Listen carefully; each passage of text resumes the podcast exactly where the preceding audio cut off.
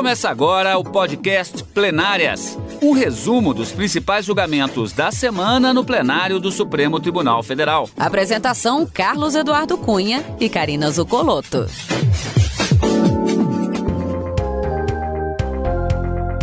Hoje, com os principais momentos das sessões dos dias 1, 3 e 4 de fevereiro de 2021. Karina, nós, portanto, temos uma semana que é tradicional em relação ao plenário do Supremo Tribunal Federal, que é a primeira semana normalmente do mês de fevereiro, que se caracteriza não apenas pela retomada dos julgamentos, como vamos ver daqui a pouco, mas também pela sessão solene de abertura dos trabalhos do ano judiciário que naquele momento está se iniciando. Então, nós temos um julgamento de grande destaque e também esta sessão marcada pelo discurso do presidente do Supremo Tribunal Federal, ministro Luiz Fux. É isso aí, Cadu. E como a gente sempre comenta aqui no Supremo Tribunal Federal, Federal só chegam aquelas questões de caráter complexo de uma discussão constitucional e não poderia ser diferente esse caso que foi iniciado o julgamento na quarta-feira, continua o, voto do ministro relator Dias Toffoli, deu, ele deu continuidade a esse voto na quinta-feira e nós não tivemos ainda a conclusão. Direito ao esquecimento e um pedido de reparação de danos em razão de uma de uma veiculação de fatos que aconteceram 50 anos atrás e utilização indevida do direito à imagem, tanto da vítima quanto de familiares, é o tema de julgamento que foi nessa semana e deve ser retomado na semana que vem. Um tema complexo, como eu disse, e que não poderia eh, se furtar de uma discussão no plenário da Suprema Corte. E como você mesmo falou, o início dos trabalhos sendo retomados em uma sessão solene, não jurisdicional, como tradicionalmente acontece sempre no primeiro dia útil do mês de fevereiro. O ministro Luiz Fux considerou a, a, essa pauta de julgamentos que já foi previamente divulgada no finalzinho do ano passado, em 2020, e dando sequência e, e cumprindo essa regra, o direito ao esquecimento como primeiro processo da pauta para esta semana, na quarta-feira, já foi chamado julgamento iniciado. Vamos acompanhar também na semana que vem como vai ser o resultado final desse direito ao esquecimento, se ele deve ser reconhecido no ordenamento jurídico ou não. O ministro Dias Toffoli já disse que não, não deve haver o reconhecimento, mas foi o único a votar nessa semana. Pois é, Karina, como você bem disse, um julgamento complexo e por isso mesmo a expectativa dele se estender na próxima semana no plenário do Supremo Tribunal Federal. Nessa semana já foram inclusive duas sessões em que caracterizaram justamente o início desse julgamento. Você vai ver ainda nessa edição. Semana que, como já dissemos, foi marcada por ser a semana de trabalhos, de abertura dos trabalhos do ano judiciário de 2021. E olha só, ainda sob os efeitos do incomum, para dizer o mínimo, ano de 2020. O ano passado foi o tempo em que o Supremo Tribunal Federal teve de se adaptar aos desafios impostos pela pandemia do coronavírus. A maior parte do trabalho no tribunal passou a ser feita por meio remoto e os julgamentos do plenário foram transmitidos por videoconferência. Na reportagem de agora, você confere um resumo dessas mudanças que com certeza se refletirão neste ano de 2021. Os desafios impostos pela necessidade de isolamento social em 2020 fizeram com que o Supremo Tribunal Federal se adaptasse a essa nova realidade. 80% do trabalho no tribunal passou a ser remoto. Como a maioria dos ministros integra o grupo de risco da Covid-19, os julgamentos no plenário passaram a ser transmitidos por videoconferência. Procuradores, defensores, advogados públicos e privados também usaram a forma remota para as sustentações orais e a apresentação de questões de ordem. Essa mudança não alterou o ritmo de trabalho na Suprema Corte. Pelo contrário, impulsionou a transformação digital que estava em curso no Poder Judiciário já há alguns anos. Em meio ao cenário da pandemia, a pauta do STF se concentrou nos assuntos relacionados ao coronavírus. E com o objetivo de informar e viabilizar o acompanhamento das ações sobre esse tema, o Supremo criou um painel com informações de processos ligados à Covid-19. Os desafios de 2020 também tiveram impacto na mudança da presidência do STF. O ministro Luiz Fux assumiu o cargo de presidente da corte em cerimônia restrita, até a despedida do ministro Celso de Mello, que se aposentou após 31 anos dedicados à corte, o mais longevo da República, foi por videoconferência. No lugar dele, assumiu Nunes Marques. No discurso de encerramento de 2020, o presidente do Supremo Tribunal Federal disse que 2021 será um ano de recuperação. Não tenho dúvidas de que 2021 será um ano de soerguimento nacional. E para garantir a transparência e permitir que advogados de parte se preparem, o Supremo Tribunal Federal já divulgou a pauta de julgamentos deste primeiro semestre de 2021. Questões como arrecadação de impostos, liberdade de expressão e trânsito estão entre os destaques. Nesta semana, como previsto, inclusive, os ministros começaram um julgamento que envolve o chamado direito ao esquecimento, como já adiantamos no início do programa. O moroso caso que no do final dos anos 1950, que foi objeto de uma audiência pública, inclusive, para coleta de dados para ajudar na decisão dos ministros. Um dos destaques desta edição do Plenárias. Vamos ver o calendário. Em 2017, o relator, ministro Dias Toffoli, promoveu audiência pública e o STF reconheceu a repercussão geral do tema. É um caso que chega com uma causa concreta, mas ao se dar repercussão geral, as senhoras e os senhores sabem, isso passa a ser algo que terá, com a decisão do Supremo, uma dimensão geral para indicar a todo o judiciário qual é essa orientação sobre o aspecto constitucional. Também em fevereiro está previsto o julgamento de duas ações sobre a lei seca. Na primeira, a Associação Brasileira de Restaurantes e Empresas de Entretenimento questiona a competência de agentes de trânsito para atestar embriaguez ao volante. Na segunda, a proibição da venda de bebidas alcoólicas nas rodovias federais. A associação alega que a regra ofende o princípio da isonomia, o direito de propriedade e a liberdade do exercício profissional. Toda a técnica de discussão do Supremo Tribunal Federal se fundará, primeiro, na técnica da ponderação de bens e valores, abstratamente em rota de colisão, e o que será determinante para o Supremo Tribunal Federal, penso eu, são exatamente os estudos empíricos, a base empírica é, em termos de causa e efeito que ah, o consumo de bebida alcoólica gera no âmbito da segurança. Ainda está prevista na pauta do mês a continuidade do julgamento do recurso do presidente Jair Bolsonaro contra a decisão do ministro Celso de Mello que determinou o depoimento presencial no inquérito em que o ex-ministro da Justiça, Sérgio Moro, o acusa de interferir politicamente na Polícia Federal. Antes de se aposentar, Celso de Mello manteve o entendimento de que a possibilidade de prestar depoimento por escrito vale somente nos casos em que chefes dos poderes são testemunhas ou vítimas, e não quando são investigados ou réus. O presidente da República, que também é súdito das leis, como qualquer outro cidadão deste país, não dispõe, entendo eu, quando figurar como pessoa sob investigação criminal, de benefícios derrogatórios do direito comum. Nem mesmo o chefe do Poder Executivo da União está acima da autoridade da Constituição das leis da República. No mês de março, o plenário deve julgar outro recurso, desta vez contra parte do Código Penal que estende a pena prevista para falsificação de remédios a quem importar, vender ou entregar a outras pessoas medicamentos sem registro da Agência Nacional de Vigilância Sanitária. Também está pautada a ação contra a lei do Estado da Bahia, que proíbe a publicidade dirigida a crianças sobre alimentos e bebidas pobres em nutrientes e com alto teor de açúcar, gorduras saturadas e sódio. Estaria o governo da Bahia é, legislando sobre propaganda comercial, que seria uma competência da União, não do governo. Muito embora, é, como colocamos, existe uma divergência e outras entidades estão questionando isso, que não se trata de simples propaganda comercial. Nós estamos dizendo da proteção à infância, proteção à saúde de crianças e adolescentes. Jogos de azar é um dos principais assuntos da pauta de abril. O Ministério Público do Rio Grande do Sul questiona a sentença da Justiça Estadual que decidiu que essa prática não deve ser considerada contravenção penal. O relator é o ministro Luiz Fux. O Supremo também vai julgar ação sobre a legalidade de lei que permitiu o contrato de parceria entre profissionais da beleza e salões.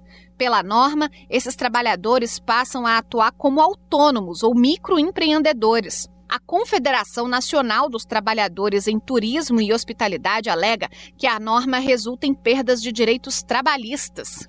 No mês de maio, vai ser a vez do plenário do STF discutir educação.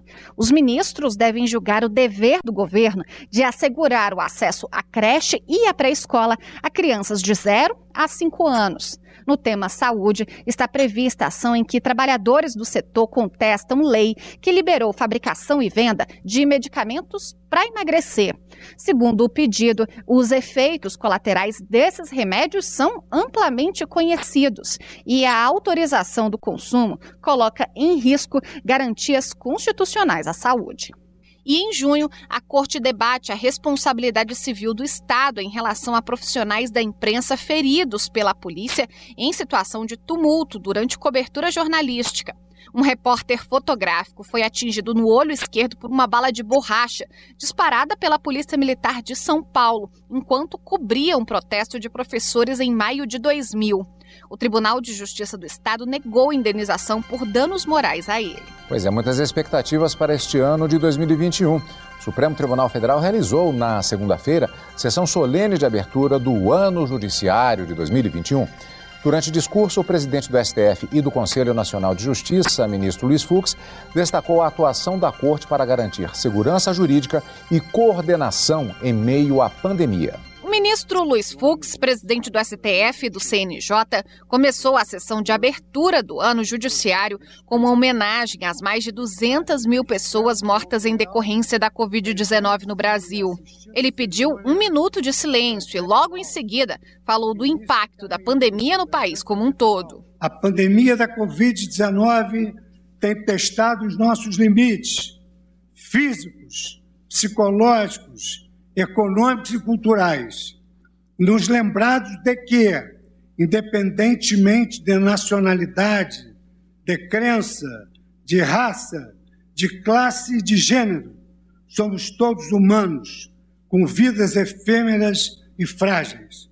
O ministro lembrou dos desafios enfrentados pelo Supremo Tribunal Federal para se adaptar às restrições impostas pela pandemia e manter o Poder Judiciário em pleno funcionamento. Nós, da conjuntura crítica, o Supremo Tribunal Federal, em sua feição colegiada, operou escolhas corretas e prudentes para a preservação da Constituição e da democracia, impondo responsabilidade da tutela da saúde da sociedade a todos os entes federativos, em prol da proteção do cidadão brasileiro.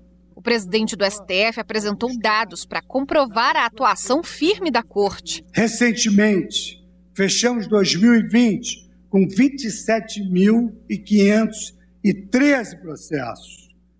Essa é uma tendência que, com certeza, será perpetuada em 2021 foram 128 temas julgados, grande parte deles realizados pela deliberação no plenário virtual, que teve uma iniciativa singular do meu antecessor, o caríssimo amigo e ministro Toffoli. Luiz Fux afirmou que neste ano o judiciário vai continuar atuando para garantir a segurança jurídica. Ele lembrou que a pauta do primeiro semestre já foi elaborada neste sentido e disse que, caso necessário, serão feitas mudanças para incluir temas que possam dar a resposta jurídica a qualquer novo problema. Luiz Fux criticou o negacionismo e fez um apelo para que todos confiem na ciência. Não tenho dúvidas de que a ciência, que agora conta com a tão almejada vacina, vencerá o vírus. A prudência vencerá a perturbação e a racionalidade vencerá o obscurantismo. Para tanto, não devemos ouvir as vozes isoladas. Algumas, inclusive, no âmbito do Poder Judiciário, confesso que estarrecido com o pronunciamento de um presidente do Tribunal de Justiça minimizando as dores desse flagelo. Pessoas que abusam da liberdade de expressão para propagar o ódio, desprezam as vítimas e desprezam de forma através do negacionismo científico, o problema grave que vivemos. É tempo de valorizarmos as vozes ponderadas, confiantes e criativas, que laboram diuturnamente nas esferas públicas e privadas para juntos vencermos essa batalha. A sintonia entre as instituições também foi destaque no discurso do presidente do STF. Ele reforçou que o momento é de união. Para finalizar, retoma a mesma ideia do início deste pronunciamento. Nós, ministros do Supremo Tribunal Federal, estamos todos do mesmo lado. A pandemia demonstrou o quão apequenados são nossas divergências. Quando comparamos a grandeza de nossa missão de zelar pela força normativa da Constituição Federal. Debate não é sinônimo de combate, tampouco dissenso é sinônimo de discórdia. Na primeira sessão plenária de julgamentos do ano, conforme aquele calendário que vimos no início do programa, os ministros do Supremo Tribunal Federal começaram o julgamento sobre o chamado direito ao esquecimento. O recurso extraordinário foi proposto por familiares da vítima de um crime de grande repercussão nos anos 1950, no Rio de Janeiro. Eles buscam reparação pela reconstituição do caso de em um programa de televisão sem autorização. Vamos saber mais detalhes sobre o caso a partir de argumentos apresentados na época da audiência pública convocada pela, pelo relator do caso, ministro Dias Toffoli. O caso foi debatido em audiência pública convocada pelo relator, ministro Dias Toffoli, em junho de 2017. Segundo Toffoli, o tribunal vai ter de analisar duas situações. A primeira, a liberdade de expressão e o direito à informação. A segunda, a dignidade da pessoa humana, a inviolabilidade da imagem, da intimidade e da vida privada. No recurso apresentado ao Supremo Tribunal Federal, familiares da vítima alegam que o crime chegou a ser esquecido pela mídia, mas foi resgatado por um programa de televisão em 2004. Eles pedem indenização por danos morais e materiais com base no direito ao esquecimento. A Associação Brasileira de Rádio e Televisão, a ABERT, defende a importância da liberdade constitucional de expressão de imprensa e o direito à informação para a democracia brasileira. É sempre bom, bom lembrar que o Brasil caminhou muito para alcançar o status atual de uma democracia respeitada internacionalmente, que, pelo menos no que se refere às liberdades comunicativas, tem no seu Supremo Tribunal Federal um verdadeiro guardião. Já os advogados da família argumentam que o direito ao esquecimento deve se sobrepor à liberdade de expressão, quando o caso não envolve fatos históricos e pessoas públicas. Compreendamos fatos históricos como aqueles que, de fato, são relevantes para a memória nacional. Faço um parêntese rápido e sem nenhuma ironia. A da Cury não é Getúlio Vargas. O julgamento teve repercussão geral reconhecida. Pois é, um julgamento complexo, importante, justamente no plenário do Supremo. E daqui a pouco nós vamos ver a sessão da quarta-feira e da quinta-feira, ambas dedicadas à apresentação do voto do ministro relator Dias Toffoli.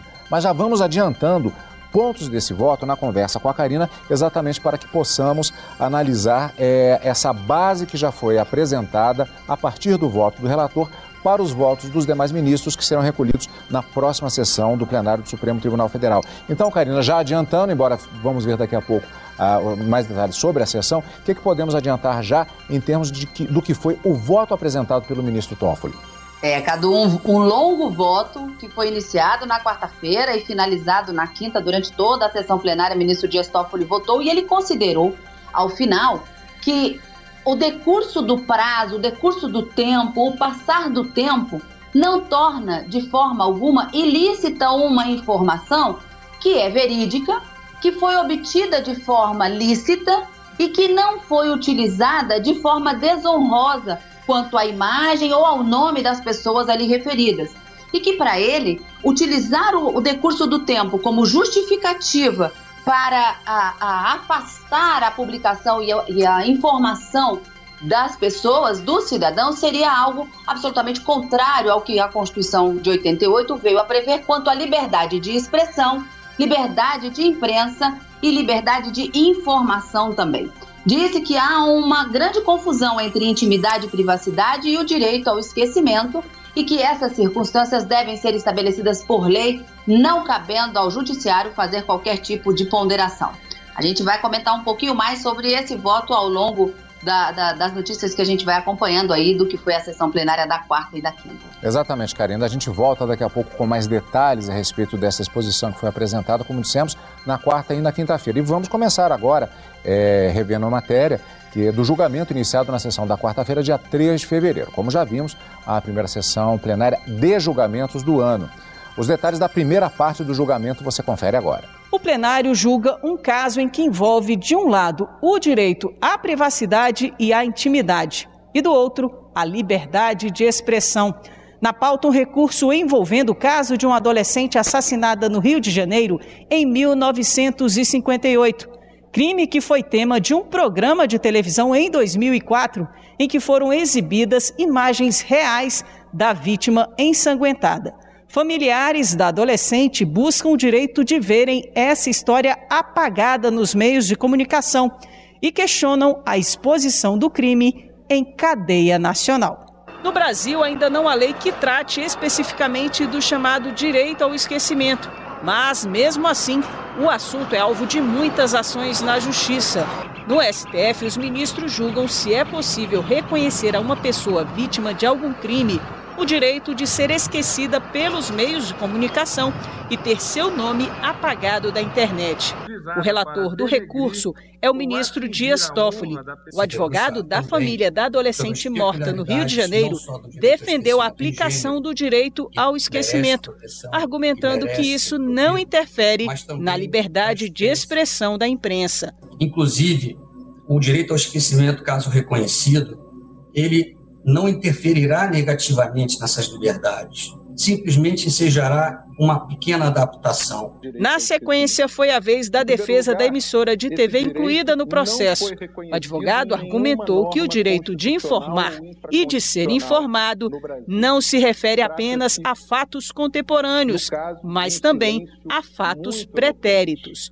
Nem o Marco Civil da Internet, nem a Lei Geral de Proteção de Dados nem muito menos a Constituição da República, já reformada mais de 100 vezes, nenhum desses diplomas reconheceu ou contemplou esse direito como uma emanação de algum outro direito previsto na Constituição. Já o vice-procurador-geral da República se manifestou contrário à aplicação do direito ao esquecimento.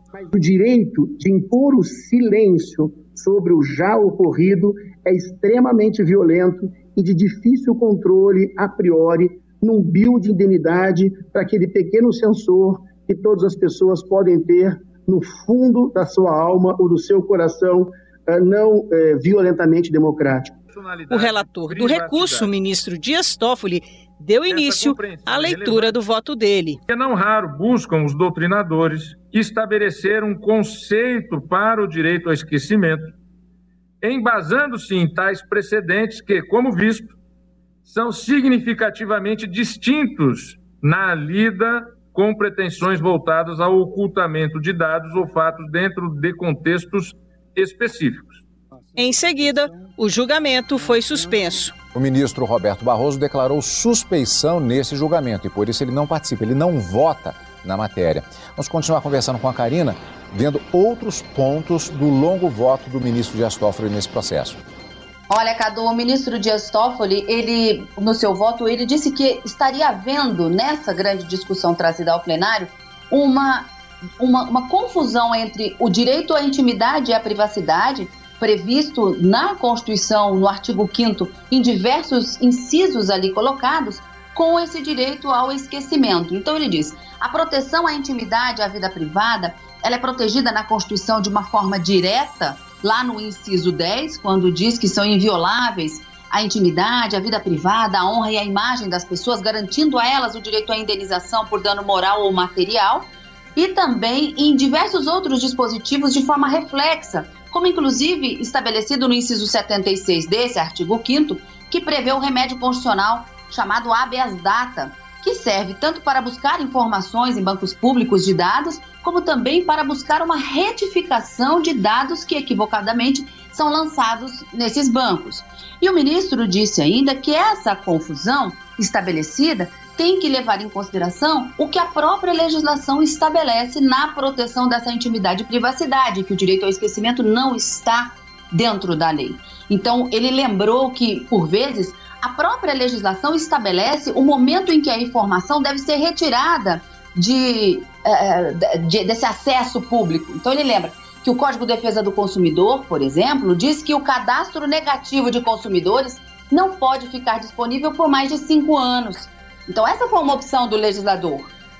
Ele disse também, lembrou do Código Penal quando fala da reabilitação do condenado. Diz que dois anos depois de extinta a pena ou finalizada a execução da pena que foi aplicada, o, o, o condenado tem o direito de pedir essa reabilitação dois anos depois e que nesse período, inclusive, é resguardado o sigilo do processo em que houve essa condenação. E ele citou ainda o Marco Civil da Internet como, como um corolário também a ser seguido e essa opção do legislador em não se estabelecer esse prazo.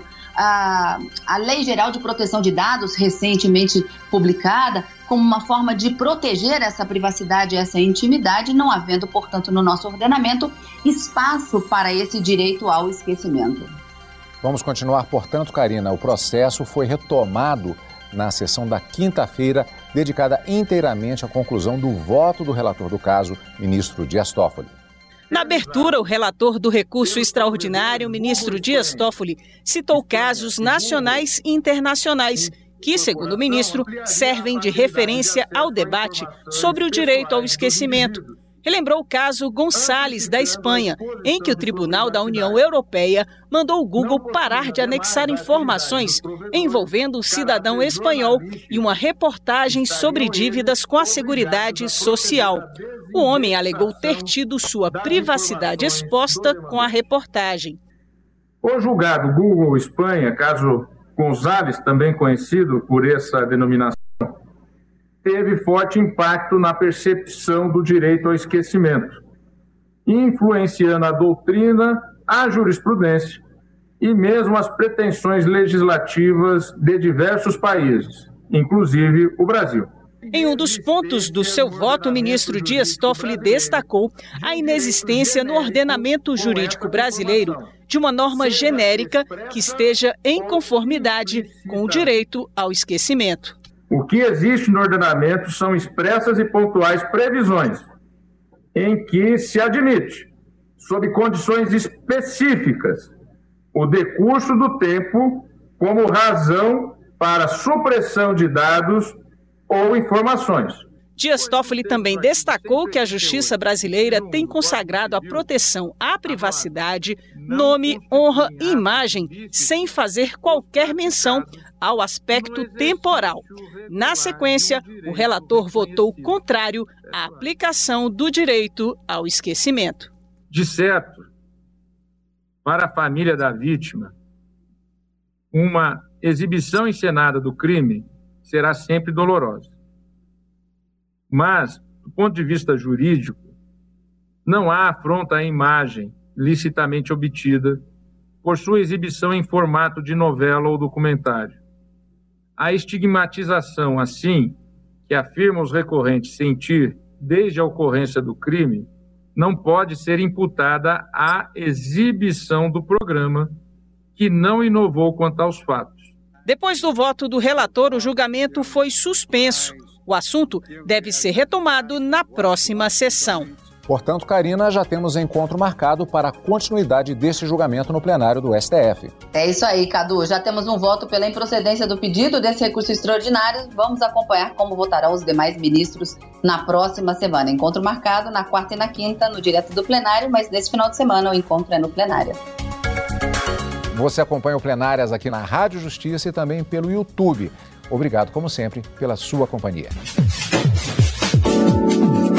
Você acompanhou o podcast Plenárias, um resumo dos principais julgamentos da semana no plenário do Supremo Tribunal Federal. Apresentação: Carlos Eduardo Cunha e Karina Zucolotto.